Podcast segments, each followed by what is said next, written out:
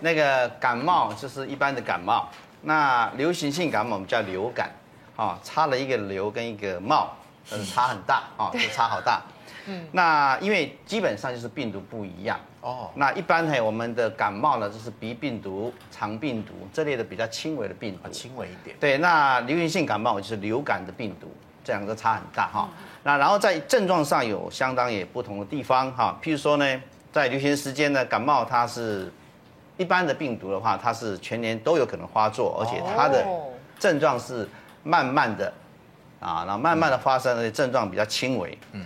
发烧的情况也会比较轻，那它的呢，最重要的，然后它大部分就是攻击我们上呼吸道，哦上对呼吸道，然后哎对，所谓上呼吸道就是在我们的支气管以上，包括我们的喉咙、鼻腔，嗯。啊，我们的鼻黏膜，还有我们的鼻窦，啊啊这一步我们叫上呼吸道，对对对，好，那这是一般的感冒，就是一般的病毒。那另外的话呢，比较严重就是我们所谓啊的一般的就是流行性感冒叫流感。流感。对，但是流感的话呢，它的病毒就是流感病毒。对。那患有 A、B 跟 C 三种。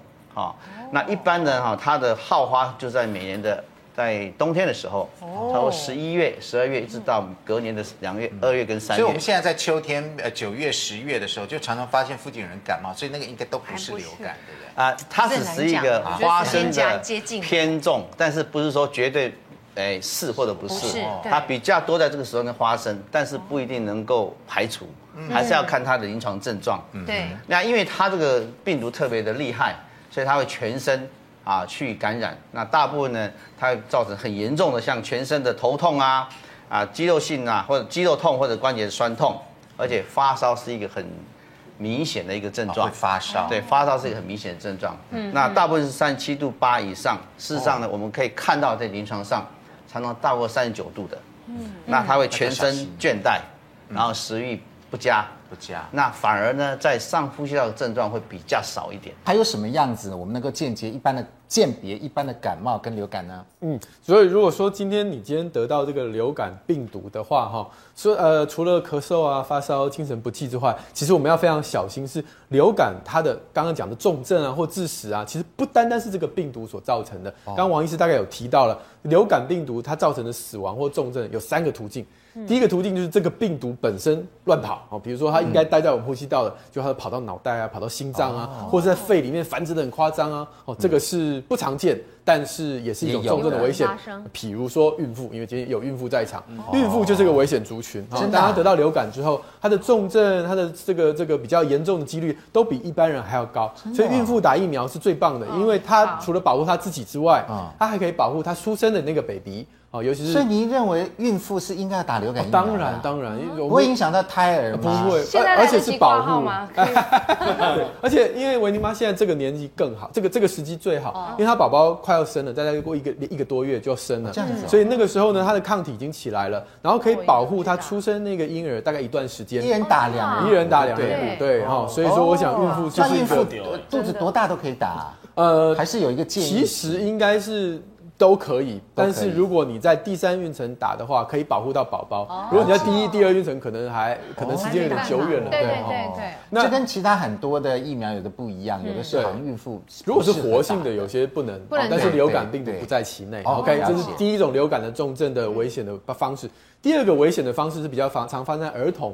就说这个流感病毒本身没有造成它很大的伤害，它拖了一个坏东西进来，有个肺炎链球菌啊、金黄色葡萄球菌啊，哈，所以对，所以它本来感冒还好，本来流感虽然发烧，可是还撑得住，这时候来一个细菌，哎，就把它打倒了，就是要来来一双了，那坏人来一双，对，成群的是一个帮派，对，是哦，那个黑帮都到我们身体里面，这个一个小坏蛋抓了这个抓了一个黑道老大，对，抓了一个黑道，这是第二种第二种重症。第三种中呢比较常发生在老人身上，那就是他先天性，比如说他本来就有气喘啊、心脏病啊、高血压，对，就得了一个感冒。那老人家感冒很不舒服，哎，结果心脏病就发。你知道我们感冒的时候常常会脱水啊，然后因为水分不足，那这个心脏病啊、高血压或者这些中风都有可能在这个时候发生。就是原本的疾病因为流感病毒的侵入而造成恶化。嗯，所以说你说流感有什么危险征兆呢？按照刚刚讲，喘啊、呼吸急促啊，或者是你如果已经退了烧。之后又再烧起来，哎，可能刚刚大坏蛋进来了，OK，啊，这个对妈妈特别有要警惕，就是你的孩子得了流感之后，哎，已经快好了，突然之间又开始严重起来，后面通常来的都是来者不善，来势汹汹。OK，、嗯、那如果成年人，如果是老人家的话，那什么症状只要不舒服都算，像这意识改变啊，或者是血压突然飙高啊，头痛，那都可能是一些原本的疾病已经造成恶化了。假如啊、呃，民众发现。发高烧超过四天哈，那这个烧的话呢，事实上我们以三十七点八度为一个界限，哦，三十七三十七点八度为一个界限哈，这就当做一个发烧哈，这是一个呃一个一个我们大家的共识哈。嗯、第二个呢，就咳嗽的很厉害，然后而且它痰哈变得很浓或者说颜色，啊、哦，那这个当然就是代表说它有很多的症状哈，已经比较严重了，嗯，而且是不是已经到这个侵犯到我们的下呼吸道？所以第三个呢，他的呼吸就会胸痛或呼吸困难。嗯，那事实上呢，我们在这个流感的治病就是它的肺部的功能受伤害，嗯，也有产生呼吸的窘迫症，然后变成我们全身的这个器官的衰竭，啊，所以会造成这个啊啊死亡的问题。嗯，那第三个，我假如你觉得耳朵会痛，好，或者脸部肿起来，那大概我们要考虑是不是有中耳炎的发生。中耳炎啊，对，或者是说呢，我们的脸部呢，哈。我你知道我们每一个鼻道，我们两个鼻道，每一个鼻道都有四个鼻窦，嗯，那鼻窦是从鼻子一直到我们的额头，啊，所以这个地方会就是会肿起来说，代表是不是已经有鼻窦炎？哦，鼻窦炎。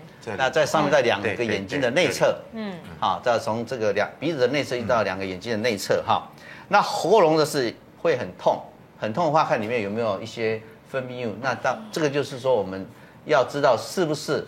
有扁桃腺发炎。哦，对，因为扁桃腺发炎的时候呢，很容易造成哈我们的心肌内膜炎，也会造成我们的这个啊肾脏肾丝球肾丝球底的发炎，那这个造成很大的一个副作用，所以这个要小心哈。那最后的话，假如说我们的鼻涕已经产生颜色非常的呃浓或者说很黏的话呢，那事实上我们就要赶快来看医生。我们台湾的传统习俗有讲过哈，咱人没没吃补对没有？嗯，咱感冒时别再食补，会缩起来。嗯，好，这样子会缩起来。咱台湾会讲会缩起来。对对。所以其实他的意思是说呢，就是说呢，你要进补的时候，你这个正常的人，你可以稍微进补一下，但是也不能乱补。如果已经发炎、红肿、咽喉痛、感冒的人，是不可以进补的。嗯。那事实上，这个东西是我们台湾人的传统习俗。我们我想在电视机前面的所有的阿嬷都知道，那补了会怎样？我哎，缩起来嘛，所以就缩起来就是发的发炎发的更严重。在感冒上，我们在饮食上一些调整，一些选择上给大家一些建议啊。因为感冒症状，现在大家最怕就是咳嗽，对吧？我们这最怕讲话的，所以医生给他低烧，对不对？对对对对，真的。对吧？基础压压压压拉，对。所以我们把它大概几个咳嗽的形态，给大家一些饮食上的调整建议，像风寒型就比较这种清痰的。哦，就是它没有很严重发炎，白痰，对白痰，那这个时候这种都是比较受风寒的，对，所以这个时候我们就要吃一点，像刚才我讲的三宝，有没有？比较能够发热的，能够驱寒的，像盐酸也可以哈。那像萝卜就要吃熟的喽，就不是吃生的，这样子，对，它是颠倒。那风热型就是已经可能发炎很厉害，刚才我们一直讲到已经浓痰了，已经这些痰，对，那这时候在吃食物上，你就要吃一些比较清热解火。不然哈，你这喉咙很痛，吞东西吃你吃太清燥燥热的东西，你会不舒服。生辣锅，对，所以这个时候你要可能像薏薏仁汤啊、绿豆汤啊，吃一些瓜类的东西，黄瓜、西瓜这些的，或者喝一些椰子水啊这一类。好，那最后一个就是比较干咳的，如果是那种有没有也没有痰。可能是比较气虚的人或者内伤型的这种干咳，干咳，嘿，对，比较肺燥型，有些用来少，其实也没怎样，也没有痰，也没什么。对，那那一类就比较说需要去润燥一下哈。那现在当然医学上发现，橘子维他命 C 来，当然维他命 C 有它的功效。那另外中医的角度是说，因为橘皮就是所谓陈皮，它可以驱风清热，甚至一些所谓止咳化痰这些。那烤橘子是只适合感冒初期的轻微这些症状，尤其是上呼吸道，我们刚才提到的。那如果已经是已经你已经发炎红肿，而且这个浓痰了，那这个时候其实或者是严重呕吐腹泻，其实就应该赶快就医，而不是说只有去烤这个橘子来吃。嗯，那另外还有一个就是说，维他命 C 其实加热过度也会破坏，含水量会比较少。还有你喝什么蔬果汁？哦，对，你是浓缩还原的这种罐装的，还是你现打？这个对维他命 C 含量是。那橘子汁可以吗？对，橘子汁可以啊。新鲜的，那你这为什么要加盐？要加盐？哎，这个也是很多。人的小偏方，就是说你在烤的时候，我们会把这个地方这怎么烤啊？哎，就是把它这里挖一个洞，有没有？压把盐巴塞，就把盐塞进去，啊，就整颗丢到炉火里面去烤，其实会烤到有点焦黑啦，有点焦。那其实你就闻到这个所谓的那个精油，因为它有精油会进对对精油。它其实我后来我们已经讨论过很多柑橘类里面的所谓的类黄酮、什么柠檬烯，这些我们有提到，其实就是那些作用。维他命 C 是一个重点了哈。维他命 C 当然维他命 C 的话，确实确实哈可以增加我们的免疫力，也是确实可以增加我们细胞跟细细胞之间那个它的聚合力。那因为细胞跟细胞聚合力很重要，比如说我们在上呼吸道这个啊那个黏膜的时候哈，那么那些病毒侵入的时候，只要我们细胞细胞中有空隙的话，那就病毒很容易侵入。哦，啊，所以它也可以增加它的这个细胞上的粘合力。那所以这个是好的。那另外那个嗯，这个橘子皮其实就是陈皮，呃，橘子皮放久变成陈皮。对，那陈皮是可以清热，可以化痰。可以开会宣会，这是中医的理论，确实是有效。嗯，对，维他命 D 的话，在呃流感发威的时候呢，我建议你说多食用哈。那么因为很多的抵抗力的缺乏的偏低呢，都跟呃缺乏维他命 D 有关。那么还有一点很重要的，因为你要晒太阳，你会才才会产生维他命 D。那你所吃的东西呢，要包括一些菇类啦哦，那么像鱼肉哈、蛋黄这些东西都会让你。能够有合成的效果啊，就是你要去晒太阳。通常在传染这一种流感哈，通常都不是在户外，通常都在对哈广义的 户内传染的啊。对。那你要在户外会被造成传染，那这个病毒量要高到相当大的一个程度，或者是非常的接近，说了在在。不然，通常这个病毒在太阳底下，它本来就不是那么的，哎，对，它本来就不是那么容易的存活啊。那除非它很近距离的啊，这个飞沫就直接就进去，还来不及晒到太阳就已经就跑到你的嘴巴里面。对，在这边要强调的是说呢，维他命 D 不足的人呢，他的免疫系统会脆弱，脆弱之后呢，就比较容易感染，这是对的。但是不是去多晒太阳。是适当的晒太阳。其实多喝水是在你生病的时候多喝水。治疗用，它是用治疗用，不是预防。因为你感冒的，你流感的时候你会发烧，所以你水分的增上会比平常还要多。嗯。然后你又食欲不振，所以你吃进的水分也少。然后你多喝水的话呢，你就可以让你的痰比较稀，你咳得比较舒服，不会整个痰卡在里面咳不出来。对。刚刚讲老人家很多心血管疾病也因为你多喝水，可以稍微有一点点预防的效果。我们来跟大家补充一下，如果如果要预防感冒或者是感冒初期哦，这个是我教大家一个很很简单的方式，或者是刚才我提到，如果你怕要着凉，淋到雨了，就赶快回家做这个动作。我们这个叫做生姜红茶哦。那我们材料很简单，就用一包红茶，我们给它冲水，大概五百 CC。那一小块老姜，你可以把它磨成泥，也可以把它拧成汁哦。那加一少许的黑糖哦，那这样味道口感比较好。那这个方法我可以给跟大家分享，这家里都随时可以取材到的啊。那第一个就是这个红茶，把它冲好，你就倒大概一杯。啊，你把它冲热一点，嗯，啊，尤其是淋，我觉得淋到雨效果真的很好。可是红茶要怎么选？一般都可以了啦，哈。对，一般的红茶，当然我们现在台湾种红茶还蛮厉害的，对对，口感很好。那红茶在日本也研究发现，所谓儿茶素里面的这个所谓茶红素、茶黄素，它是可以对病毒。细菌有一些抑制作用，这是有确定，所以我们就大概一汤匙，这个是纯的哦，这姜汁，我把它拧，对，把它拧汁，对，我们就大概大概一汤匙，自己打的啦，对，那，不然你也可以这样姜泥直接和下去，也可以这样，哎，它只是姜泥，等下喝起来会破破，不好，对对对，会有渣渣，一般用姜汁效果，它就是大概一汤匙的这个黑红糖，黑糖也可以，就这样，或者上次我们讲的这糖蜜都 OK。所以你的口感也会比较好喝。第二个，那个红糖也是比较温性、比较暖性。那这个姜也是比较驱寒的东西。那跟我们冬天喝姜汤是不是异曲同工？呃，异曲同工。但这个方便，速度很快。有时候我们其实一受寒就赶快可以做这个动作。姜汤有时候还要熬一下。那我可以每天喝吗？可以啊，可以啊。可以。所以很多中药材可能你是很了解，很多中药材是用姜。当药引或者它蛮多的，比例蛮高。嗯，而且也很方便。所以你看，如果我们冬天呢，冬天有一杯这个叫做姜红茶，生姜红茶，生姜红茶又很棒。不要多喝那种冰的那种什么冰红茶。冰红茶，对，要喝热的，要趁热喝。饮食里面其实我们有这边有一个表格，其实可以做一个参考。比如说，我们要充足的蛋白质哈。蛋白质。那因为我们现在其实国人蛋白质其实都摄取的过量，其实应该是要讲说，我们是要摄取是新鲜的，不要加工。的蛋白质比较偏向是优质的蛋白质。那其实一般的鱼啦、蛋啊、奶啊、豆类啦，跟它的制品其实都是比较偏向于优质的蛋白质。那一般蛋白质如果缺乏的话，确实免疫系统的一个功能就会受到影响。但是我这边就是说，不是一味的多吃肉哦，哈，就是说你是要吃优质的蛋白质，所以是要均衡的去摄取。对，那另外呢，在预防流感的话，其实在维生素 A。那跟维生素 C 没有办法吃肉，哎，它可以吃豆类啊，吃豆类。的部分，所以可以从黄豆啦、毛豆、黑豆三个豆来补充。对，那另外在维生素的部分，其实维生素 A 跟维生素 C 的部分呢，它其实像维生素 A 呢，它可以维持上皮跟黏膜表皮的完整，加强皮肤的黏膜。的一个屏障作用，比如说容易咳嗽啦，其实我们像有一些咳嗽的一个族群的话，其实我们会加补充，比如说像胡萝卜啦，或者是油菜啦、菠菜啦，或者是地瓜，这些都是属于维生素 A 还蛮丰富的，都是黄色的、红色的一个蔬果，对对对。那维生素 C 呢？其实如果说你已经感冒了，你去补充维生素 C，那当然是没有太大的作用。可是有一些医学期刊还是在预防的这个作用的部分，它还是给它维生素 C 啦。所以如果我们是在预防的部分，其实像芭乐啦、木瓜、小番茄、奇异果啦、草莓、柑橘或一些彩椒的话，甚至于绿豆芽，其实都是属于维生素 C 还蛮丰富的。对。那我们在维生素 C 就是干扰它的一个病毒嘛，对不对？嗯。那另外呢，我们在所谓的像我们要让维生素 A 的吸收提高的话，其实也要加强锌。